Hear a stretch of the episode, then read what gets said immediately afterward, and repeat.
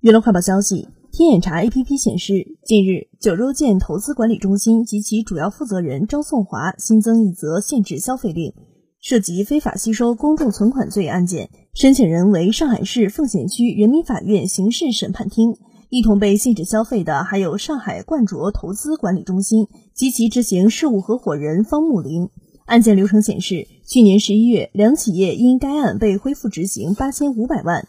九州建元投资管理中心成立于二零零八年八月，经营范围含投资管理、投资咨询、资产管理等。合伙人信息显示，该企业第一大股东为任振全，持股百分之三十二；王金花持股百分之二十。